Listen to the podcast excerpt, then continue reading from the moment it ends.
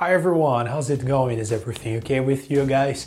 Let's talk right now here about our fourth myth, right? About language learning. Vamos falar então do nosso quarto mito, pessoal.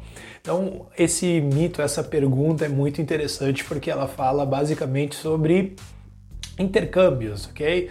Essa visão assim de que intercâmbios é, é, o intercâmbio é aquilo que vai salvar a nossa vida, né? Somente quando eu viajar para um outro país é que eu vou de fato aprender o idioma, somente quando eu for lá para fora é que eu vou conseguir, né, me comunicar, vou conseguir falar tudo aquilo que eu penso e as coisas vão se resolver. Mas a pergunta que fica é: será que o intercâmbio realmente é aquilo que a gente precisa? Né? Será que o intercâmbio faz tanta diferença assim?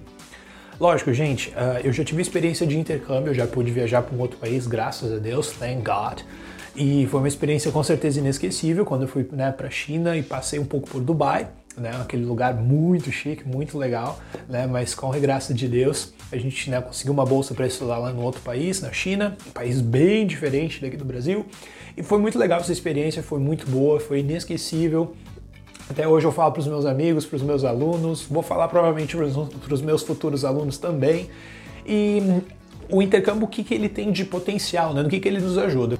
No meu caso, eu tinha ali então, né, o, o idioma, o mandarim, no caso, contato com ele todo dia, mas eu também tinha pessoas de outros países, pessoas da França, pessoas da Inglaterra, da, né, da Itália. Então foi um, uma experiência muito legal porque deu para, né, eu me comunicar em inglês, em mandarim, italiano, em várias línguas. Foi assim realmente um laboratório, né, vamos dizer assim, de línguas.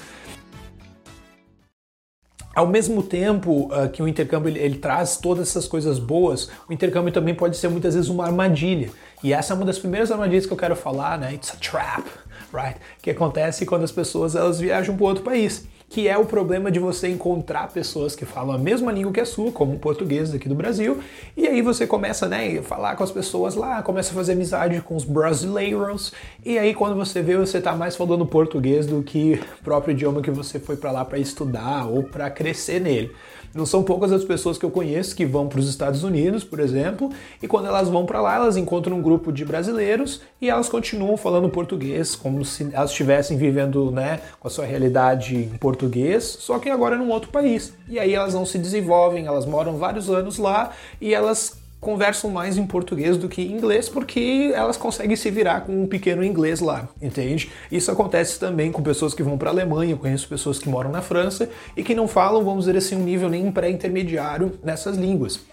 Então a questão é, o, será que o intercâmbio ele ajuda a gente de fato? O intercâmbio por si só não, ele não consegue trazer uma, vamos dizer assim, um aprendizado, uma aprendizagem milagrosa. Mas agora existem umas coisas que eu preciso que você preste atenção, que isso vai ajudar bastante você a aprender uma outra língua.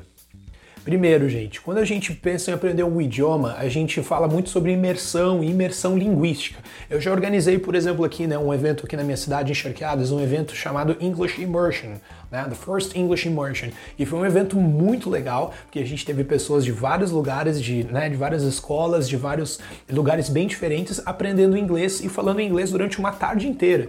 Né. Eu tenho um evento também que organizo que é a English Night, um evento muito interessante, que as pessoas podem falar em inglês durante né, em torno de uma hora e meia, duas horas, e a gente discute sobre diferentes assuntos, a gente né, tem um papo bem legal, um papo bem bacana, e aí a pessoa tem aquela oportunidade para viver né, aquele ambiente totalmente em inglês. Só que a questão que é mais importante disso tudo, gente, não é que a gente tem que esperar, sabe, o idioma vir até a gente. A gente tem que ir direto ao idioma. Porque se você ficar esperando o idioma vir até você, provavelmente o inglês vai vir para você, sabe quando? Quando você precisar daquela vaga de emprego. O inglês vai vir quando? Quando você precisar daquela vaga na faculdade lá fora, que você quer tanto estudar, que você quer tanto crescer. Então não espere, por exemplo, o idioma chegar nessa situação para que você de fato venha estudar ele mais do que o idioma vir até a gente, a gente tem que ir direto ao idioma. E uma coisa que é muito importante quando a gente fala sobre aprendizagem de idiomas, eu, por minha própria experiência, quando eu comecei a aprender línguas inglês, por exemplo, aprendi dentro da universidade, né, dentro da faculdade de letras com 17 anos, e eu lembro que quando eu comecei a aprender inglês, eu lembro que eu fazia algo que eu, assim, eu recomendo muito para você, que você comece a realmente tentar pensar o máximo naquela outra língua. Então não quer dizer que você vai começar automaticamente a fazer isso, mas comece a pensar como é que você diria tais frases, como é que você faria tal coisa, como é que você falaria tal coisa em inglês, porque, né, ou em alemão, qualquer que seja o idioma que você esteja aprendendo, porque isso vai te ajudar, né, isso vai te ajudar a começar a transformar a, a, a tua mente, né, o teu ambiente cognitivo, a tua mente para aquela língua. Então, assim, o mais importante de tudo, não espere a língua vir até você.